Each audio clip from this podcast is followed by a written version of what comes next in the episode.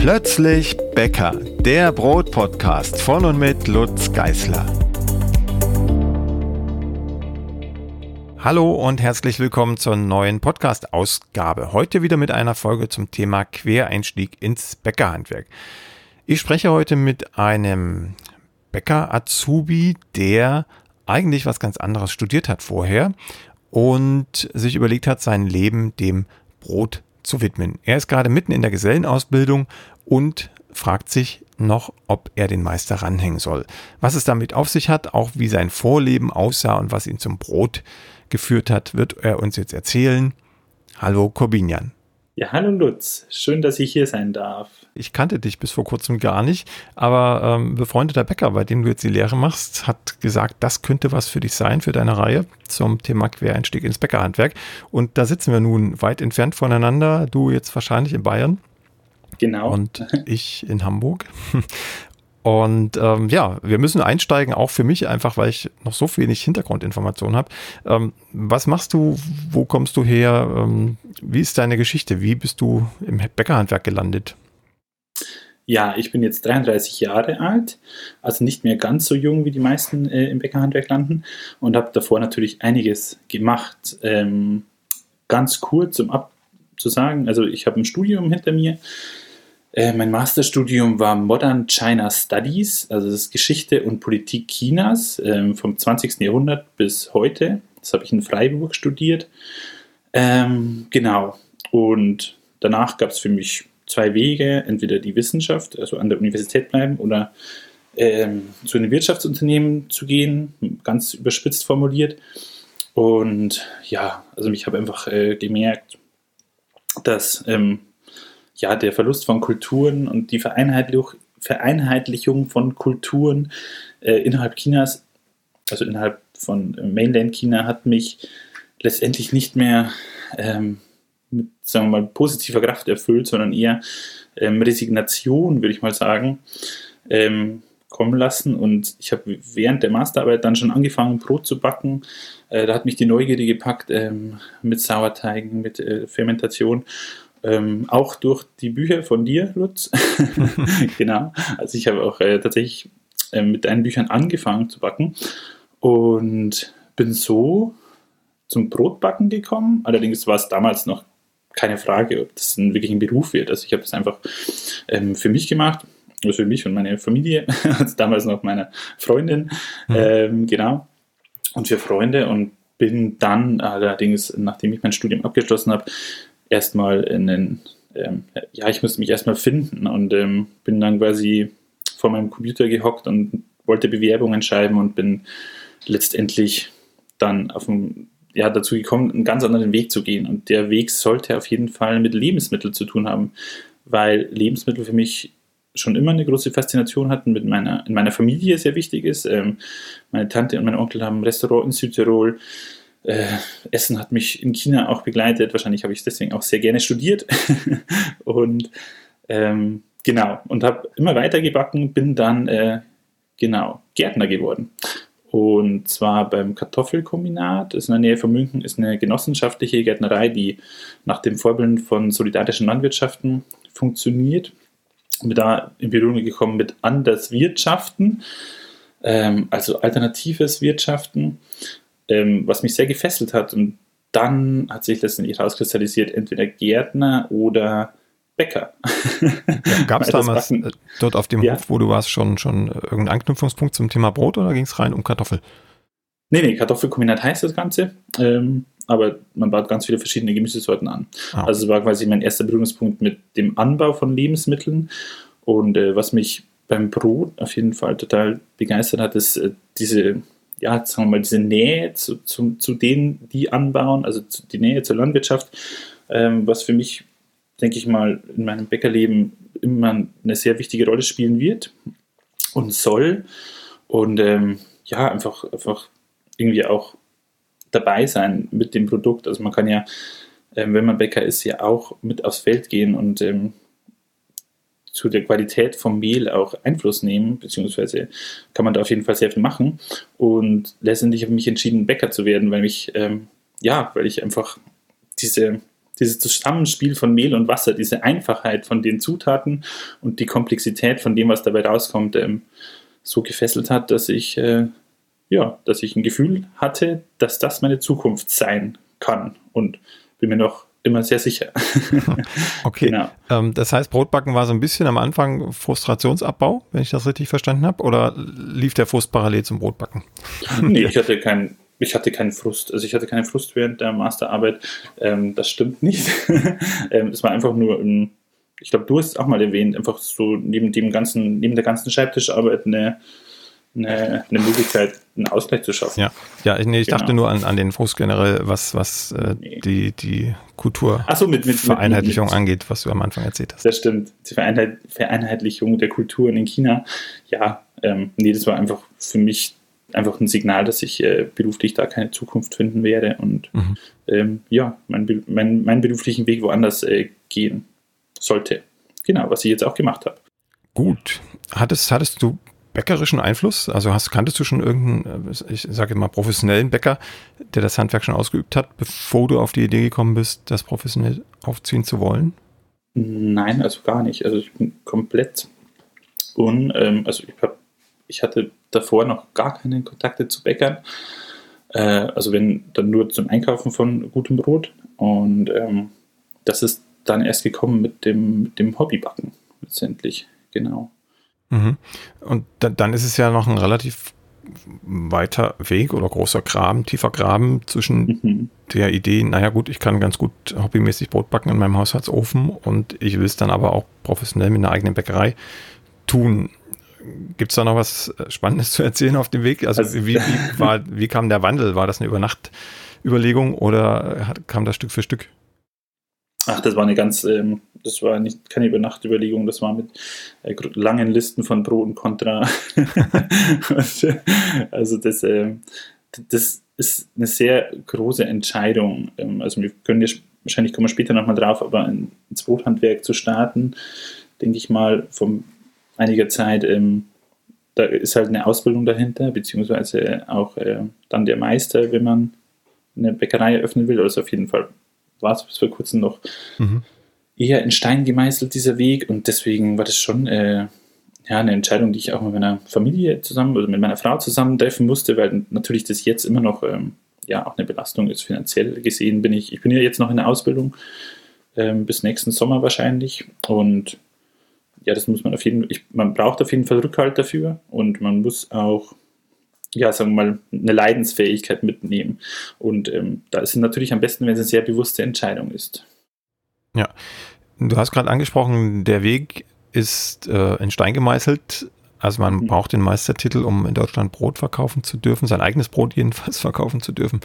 Mhm. Mm, es gibt ja noch ein paar andere Wege. Spielten die eine Rolle für dich in der Entscheidung? Also hast du überlegt, eine Ausnahmegenehmigung zu beantragen oder ähm, andere Wege einzuschlagen oder war gleich klar, also wenn dann richtig?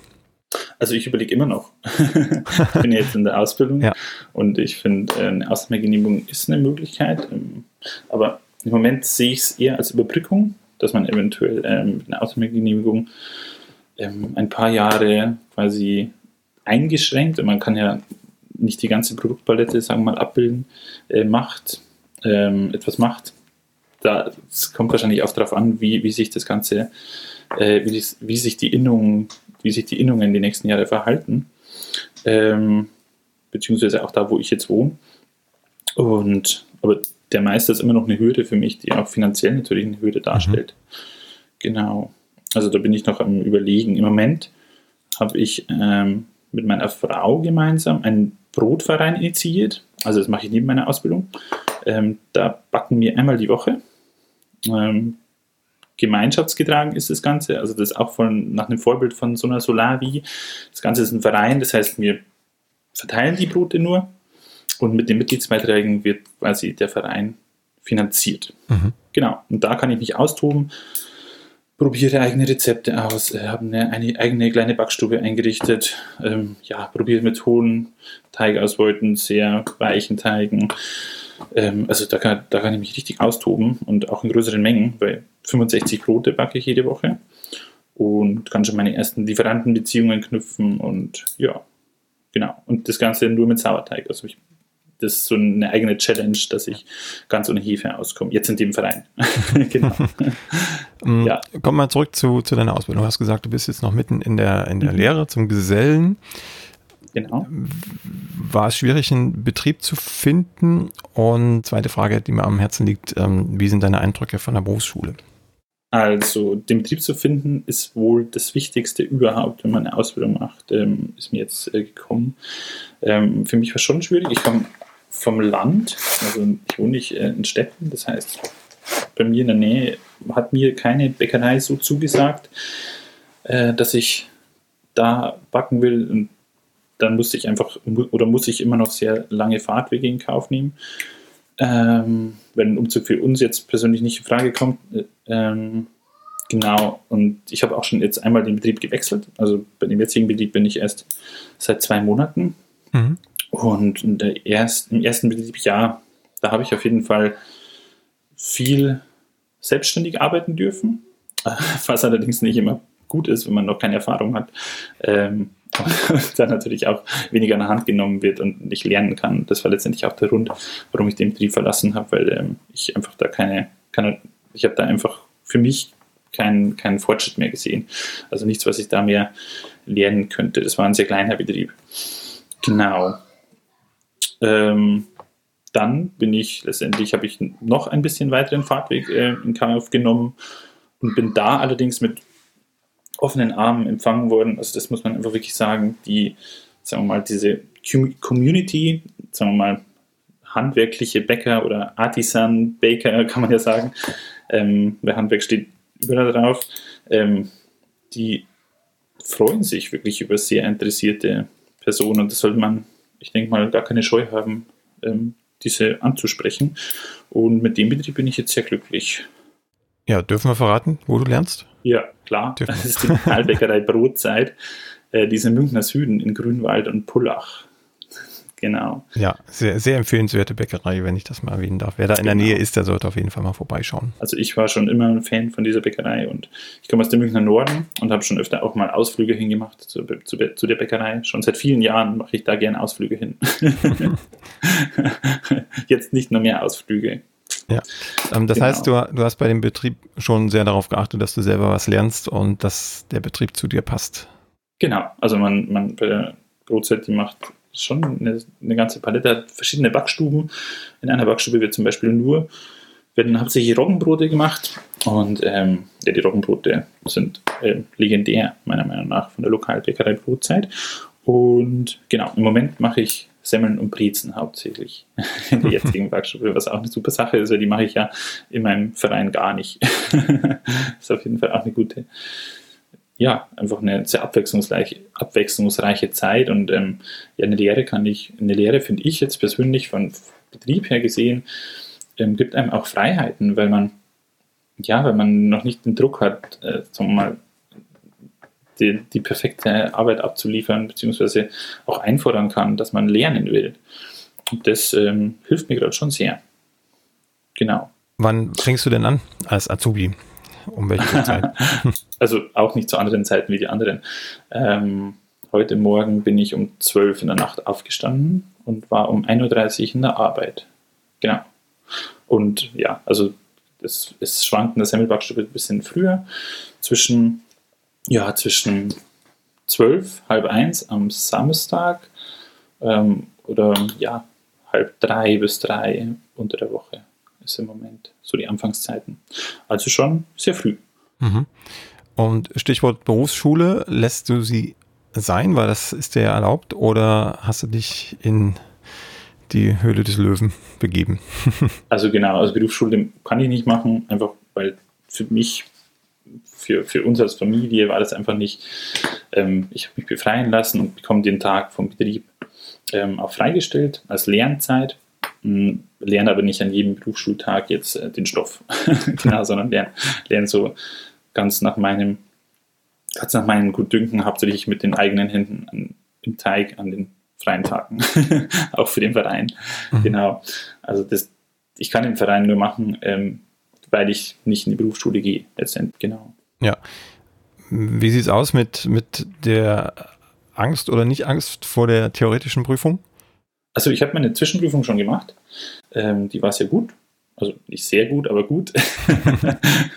Weil ich habe, ja, ich habe bis dahin noch keine Breze gedreht und dann ähm, war natürlich einiges neu für mich. Also, also im Betrieb auf jeden Fall keine Breze gedreht. Ähm, aber wenn man sich da, also wenn man sich da bisschen lernt und so weiter, kommt man gut zurecht. Und wenn ich was gelernt habe im Studium, dann ist es ja auch Lernen. Also ich kann gut mit dem Stoff umgehen und es gibt auch äh, Standardwerke, die in der Berufsschule benutzt werden, die man auch einfach kaufen kann und dann daheim im Selbststudium machen kann. Also das war für mich jetzt kein Problem. Genau, also wenn doch jemand Fragen hat zur Ausbildung oder auch überlegt, eine Ausbildung zu machen, dann ähm, kann er mich auch finden unter Apfelbirne Brot zum Beispiel. Genau, oder du kannst ja eventuell auch was in den Notes schreiben, wie man mich genau, erreichen ich werde das verlinken. Ja. Genau, aber ich, für mich war es ganz schwierig, ähm, mehr Informationen rauszufinden vor, vor der Ausbildung. Deswegen glaube ich, ist das sehr hilfreich. genau. Du hast gesagt, äh, du machst jetzt erstmal den Gesellen bis nächstes Jahr und weißt noch nicht ganz sicher, ob du dann den Meister ranhängst aus verschiedenen Gründen, wirtschaftliche. Aus finanziellen Gründen habe ne, ich. Wirtschaft, genau, wirtschaftliche Gründe.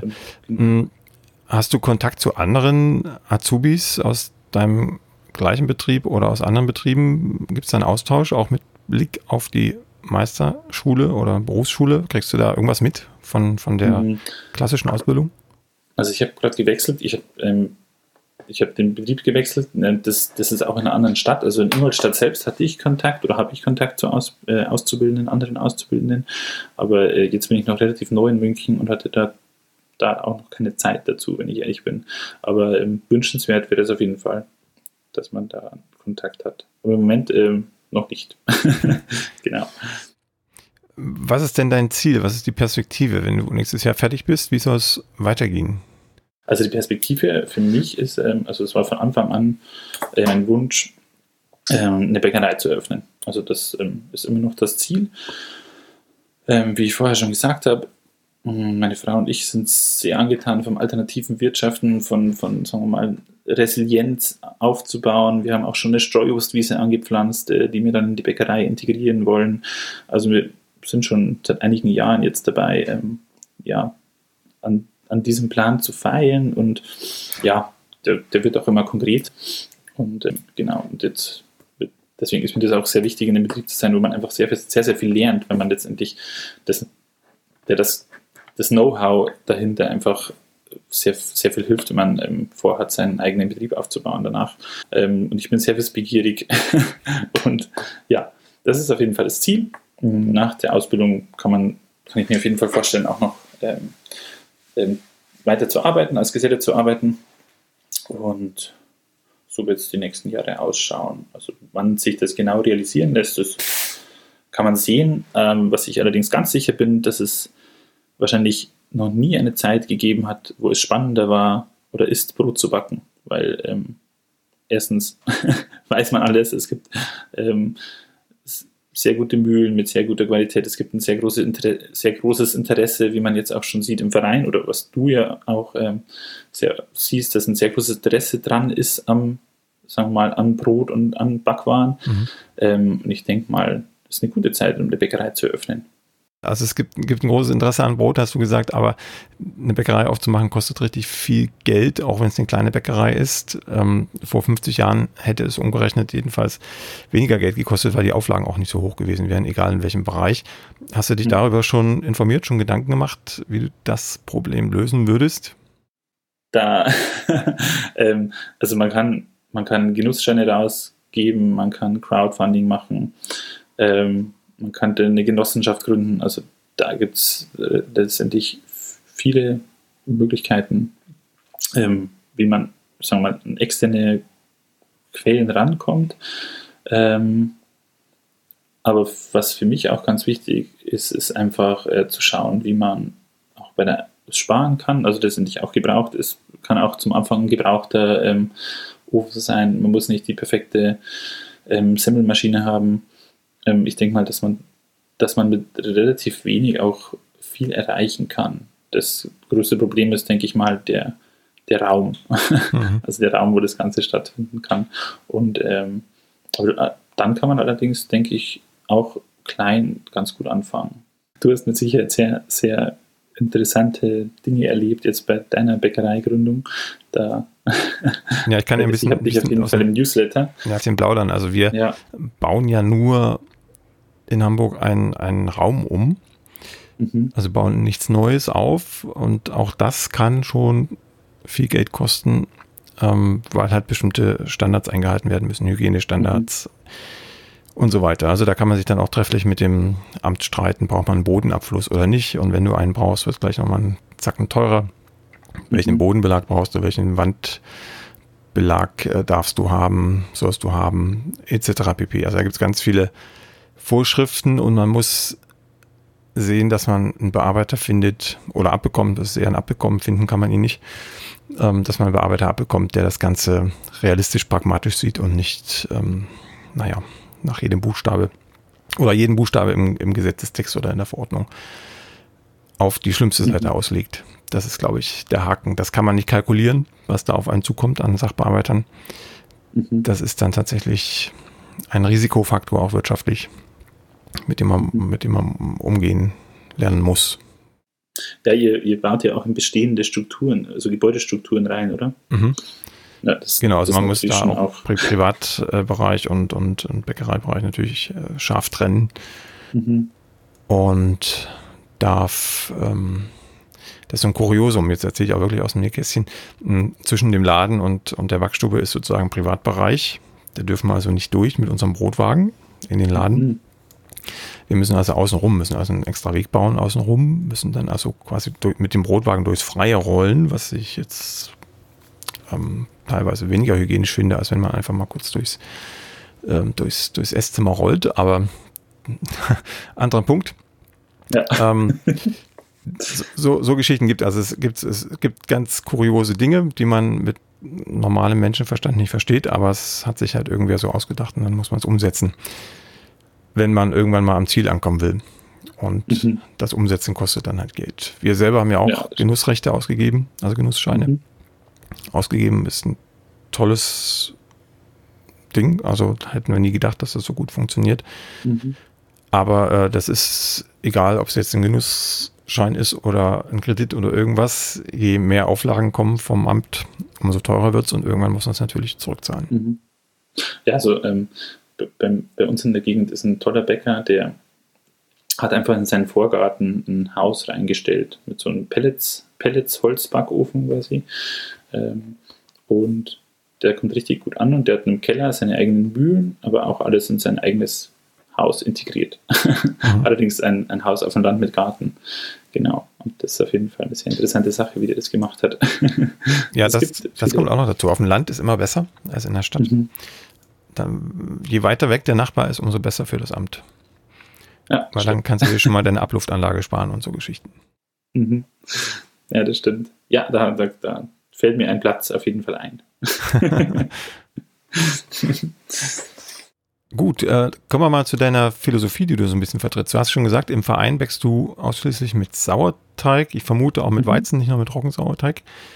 Ja, genau. Und ein äh, Weizensauerteig, einen festen Weizensauerteig und einen Roggensauerteig. Mhm. Und das ähm, soll dann auch das Prinzip für die Bäckerei werden oder äh, legst du dich da gar nicht so klar fest? Sagst du, ähm, ich backe, was ich will? Also Hefe ist für mich jetzt erstmal gesehen gar nichts Böses. Also ich probiere in der Hinsicht aus, was für mich eine, eine Herausforderung ist, äh, das Ganze. Und weil man halt auf jeden Fall an neue Geschmackswelten stoßen kann. Also das ist auf jeden Fall die Neugier. Ähm, ob ich dann immer nur beim Sauerteig bleibe, das weiß ich nicht, weil ich finde zum Beispiel ein Pulisch, also ein Pulisch kann, kann absolut tolle Geschmacksnuancen in, in Gebäck ähm, bringen oder in Brot bringen. Ähm, ja, da, da, bin ich mir noch nicht ganz sicher, aber ja, also auf jeden Fall viel mit Sauerteig. Das ist auf jeden Fall ähm, meine Backphilosophie. Mhm. Und jetzt im Verein, wie machst du das? Testest du vorher alles aus, bevor du es in groß backst oder gehst du das Risiko ein, mit jedem 65 Brotleiben, äh, mit, oder mit allen 65 Brotleiben quasi ein Experiment zu starten? Mm, also ich gehe tatsächlich, ähm, also ich mache immer zwei verschiedene Brote, was, ähm, was hilft, wenn ein Brot ähm, schon mal hops geht. was auf jeden Fall schon mal passiert ist. ähm, ja, ähm, also ich ich habe mittlerweile schon ein ganz gutes Gefühl dafür, ob das jetzt klappt oder nicht. Ähm, ich bin nicht mit jedem Brot hundertprozentig zufrieden, was, äh, was okay ist. Ähm, ich versuche Abwechslung reinzubekommen ähm, bei, dem, bei den Broten, die ich backe. Allerdings auch immer mal wieder das gleiche Brot zu backen mit leichten ähm, Veränderungen an der Rezeptur, um einfach ja, zu schauen, wie sich denn der Teig verhält, wie sich denn das Brot verhält, ähm, wie wird es besser, was, was klappt nicht ganz so gut. Also so sind natürlich die Leute, die im Brotverein sind, auch schon ein bisschen äh, Versuchskaninchen, allerdings hat noch keiner darunter gelitten, denke ich mal. genau. Ähm, ja, also tatsächlich probiere ich ähm, morgen zum Beispiel auch wieder ein Rezept aus, was ich heute Nachmittag mir überlegt habe. und das ist ein Roggenbrot mit äh, gekochten, ähm, mit gekochten Hafer und Haferkörnern, genau mit Haferkörnern und ähm, Apfelsaft, den wir diese Woche gepresst haben erst. Genau, und da bin ich auf jeden Fall sehr gespannt. Und ähm, genau, wo ich auf jeden Fall mich auch anlehne dran, ist zum Beispiel, also das Roggenbrot, das, das sind ich mit der drei Stufen Sauerteigführung gemacht. Ähm, und dann dem Ganzen, also ich weiß, dass die einfach gut funktioniert. Ähm, wenn ich diese Sauerteigführung mache, dann, dann wird das Brot gelingen. Und genau. Und dann schaue ich mir natürlich immer an, was im Kessel liegt, also was in, was in der Knetmaschine liegt, mhm. ob, das noch mehr Wasser braucht oder nicht. Da muss man auf jeden Fall auch immer schauen. Allerdings ist mir auch schon passiert, dass ein Roggenbrot letztes Mal zusammengefallen ist, weil zu viel Wasser drin war. und dann muss man natürlich schauen. Da war zum Glück war es nur eine Charge, weil in den Ofen bekomme ich 15 Roggenbrote rein. Äh, genau. Und diese 15 Brote waren dann leider Altbrot. Allerdings hatte ich noch ähm, zwei Chargen mehr und konnte dann mit dem Sauerteig noch ein bisschen tricksen, sodass ein paar Brote sodass ich die 15 Brote irgendwie wieder reinbekommen habe, auf jeden Fall. Mhm. Genau. Das heißt, du bäckst etappenweise, also selbst wenn du das gleiche Brot mhm. bäckst, äh, was sind 30, 32 Kilo oder, oder Leibe, äh, du kriegst nur 15 rein, setzt du den Teig dann zeitversetzt wieder neu an oder ähm, bedienst du dich anderer Tricks, also setzt ihn einmal an und verzögerst dann die, die Reife oder wie, wie machst du das? Also beim Drei-Stufen-Sauerteig, der hat sich deswegen so gut ähm, für mich dargestellt, weil die zweite, zweite Stufe einfach sehr lang ist und auf jeden Fall auch, ähm, man kann, also dadurch, dass der so fest ist, kann er, ist es jetzt nicht schlimm, ob er, ja, sagen wir mal, 15 Stunden oder 18 Stunden oder 14 Stunden fermentiert. Mhm. Deswegen, ähm, genau. Und dann und danach mache ich die Chargen. Also ich mache den dritten, die dritte Stufe mache ich dann schon in drei Chargen und genau, mache dann drei verschiedene Teige. Also drei Teige hintereinander im Abstand von einer Stunde quasi. Das, was mhm. quasi braucht für den Ofen. Genau, ist auf jeden Fall schon ein Aufwand, anders wie jetzt in größeren Bäckereien. Allerdings ist es ja auch mein, mein Projekt, wo ich persönlich sehr viel lerne. ja. Genau. Genau, und bei, bei, Weizen, genau, bei Weizenbroten habe ich einen Bäckereikühlschrank ähm, besorgt. Also da mache ich entweder die Stockgarde über Nacht und nehme quasi eine Teigwanne raus, ähm, die genau abgemessen ist für, einen, für, einmal, für einmal Schießen. Mhm. Oder ich mache sie schon in Gärkörbchen. Hast du Helfer in deinem Verein, die dir beim Backen unter die Arme greifen oder bäckst du komplett allein? Also im Moment, ähm, also es darf immer jeder dazukommen, der interessiert ist dran. Allerdings so einen Großteil backe ich allein, genau. Also das ähm, da muss man auch jemanden finden, der am Dienstag in der Früh um fünf ähm, Lust und Laune hat, äh, da mitzumachen. Im Moment, im Moment ähm, haben wir Unterstützung ähm, in der Hinsicht von genau von Finanzen ähm, beziehungsweise auch bei der Vereinsgründung ähm, hatten wir auf jeden Fall große Unterstützung auch von Leuten, die wir bis dahin nicht kannten, die einfach wirklich ähm, am Brot interessiert waren. So ist das Ganze halt auch ein sehr schönes Nachbarschaftsprojekt. Also das heißt ja auch nachbarschaftlicher Brotverein. Und ähm, wir kennen auf jeden Fall jetzt alle Nachbarn im Dorf. genau. Und äh, noch ein kleiner Blick in die Zukunft. Wenn du dann eine Bäckerei haben solltest, wie stellst du dir sie vor? Ähm, klein und äh, mit wenig Personal oder überhaupt mit Personal, Fragezeichen? Oder ist dann das Ziel, wenn es gut läuft, äh, das Ganze auch auf breitere Beine zu stellen und ähm, dich vielleicht äh, auch aus der Backstube zurückzuziehen und andere backen zu lassen und dich eher um die ähm, ja, Vergrößerung, egal ob es jetzt qualitativ oder, oder quantitativ wäre, zu kümmern?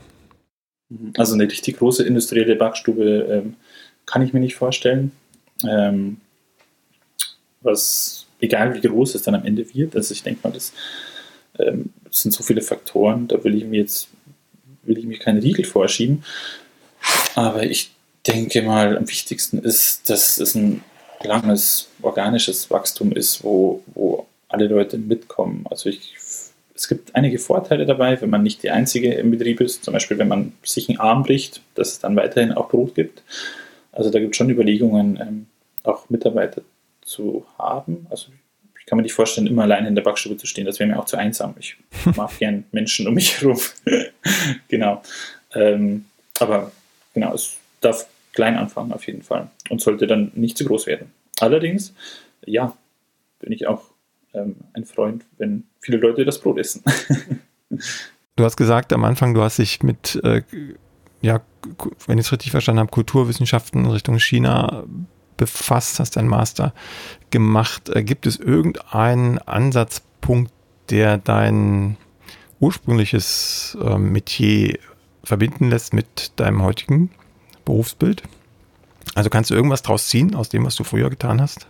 Ganz viel. Also im, jetzt nicht unbedingt mit den Händen im Teig, aber mit dem, mit dem, mit dem Kopf äh, sehr. Also dadurch, dass ich äh, viel unterwegs war, ähm, viel gesehen habe, viel gelesen habe, Sachen aus, dem, aus vielen Blickwinkeln betrachtet habe, was ja irgendwie auch ähm, meine Aufgabe war als, als ähm, Studierender.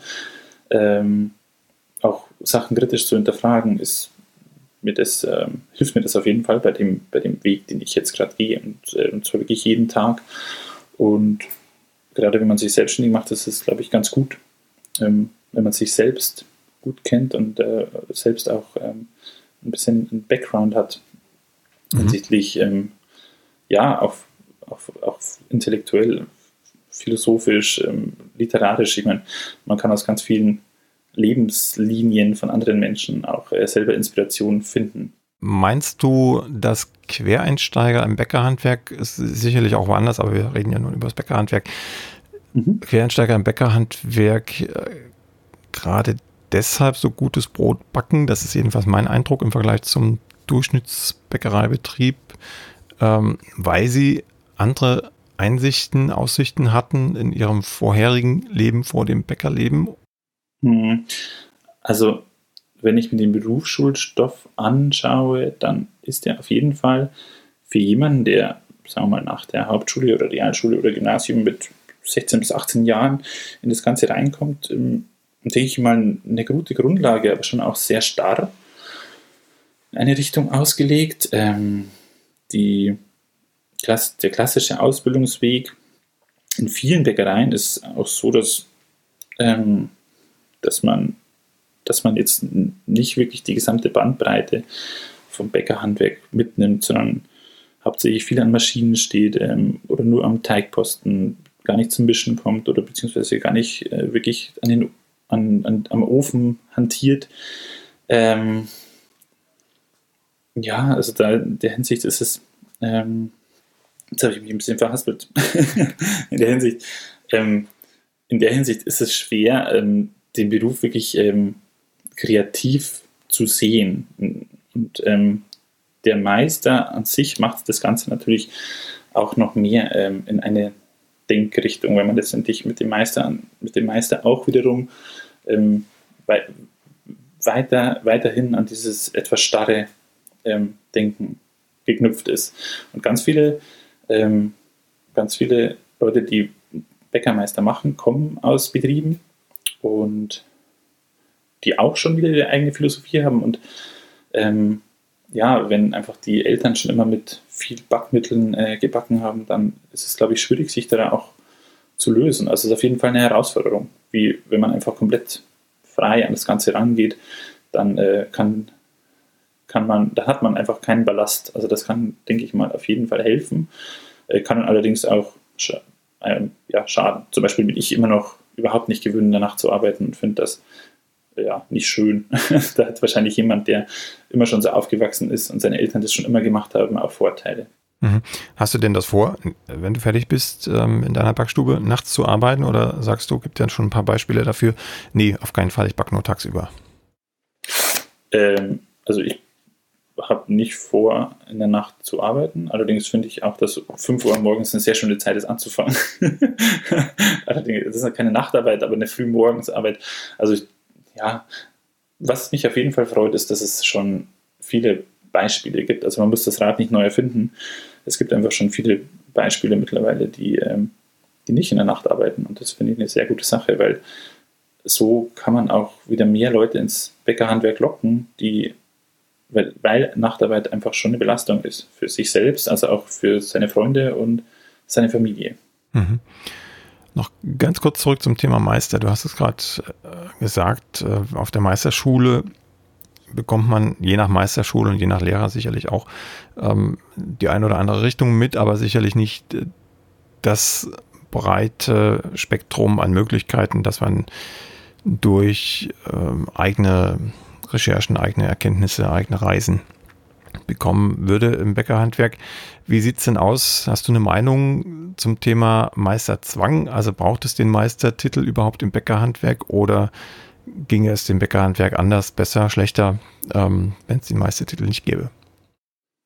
Also man kann, man braucht ja nur in andere Länder zu schauen, dass man sieht, dass ein ähm, Meisterzwang äh, keinen Sinn macht. Also zum Beispiel gibt es in Großbritannien eine sehr starke ähm, Artisan Bakery Bewegung, die, die unglaublich floriert und in anderen Ländern auch, die keinen Meisterzwang haben. Und ich denke mal, ja, beim, beim Bäcker entscheidet sich relativ schnell, ob man, ob man Erfolg hat oder nicht. Also das ist ja nicht wie ein, wie ein Fliesenleger, wo man irgendwie nach einigen Jahren sieht, okay, die Arbeit war echt nicht gut und man hat es trotzdem im Haus, also wo man sich wirklich darauf verlassen muss, sondern man kann es ja mit einem bisschen schmecken, was hinter dem Produkt steht.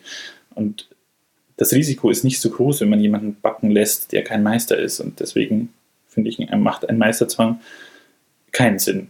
Und was ich mir wünschen würde, ähm, ist, dass die Meisterausbildung weiterhin wichtig ist und weiterhin ähm, absolut, ähm, absolut wichtig ist, auch für, die, für, für das Bäckerhandwerk, aber dass Leute, die Bäckermeister werden wollen, das nicht machen, weil sie müssen, sondern weil sie in der Ausbildung wirklich, ähm, wirklich sehen, dass es dass sie einfach bessere Bäcker werden. Also dass die Qualität der Ausbildung so gut ist, dass man einfach einen Meister machen will. Ja, Corbinian, ich wünsche dir alles Gute und drücke dir die Daumen für nächstes Jahr, Abschlussprüfung zum Gesellen und äh, freue mich, wenn wir zumindest lose im Kontakt bleiben, dass wir die, die Fäden nicht verlieren, die wir heute aufgenommen haben. Und ja, drück dir die Daumen für alle weiteren Vorhaben. Ja, das würde ich mir auch wünschen. Ähm, du kannst ja jederzeit mal Bescheid geben, wenn du in Bayern bist oder auch mal in einer Draxmühle vorbeikommst. Da beziehe mhm. ich auch mein Mehl von für den äh, Verein. Ähm, und es hat mich sehr gefreut, ähm, hier sein zu dürfen heute und ein bisschen was über mich äh, erzählen zu können. Ja, vielen Dank. Vielleicht hat es den einen oder anderen dazu angeregt, seine Entscheidungen, die er vielleicht noch nicht ganz getroffen hat, jetzt zu treffen, auch in die Ausbildung zu gehen oder zumindest einen anderen Weg zu finden zum Brotverkauf zu kommen. Dankeschön, Corbinian, und alles Gute. Dankeschön, Lutz. Alles Gute. Tschüss. Tschüss. Die nächste Folge von Plötzlich Bäcker, dem Brot-Podcast, gibt es ganz bestimmt. Wenn du bis dahin meine Arbeit am Blog oder für diesen Podcast unterstützen möchtest, dann klicke dich auf plötzblog.de slash unterstützen. Vielen Dank.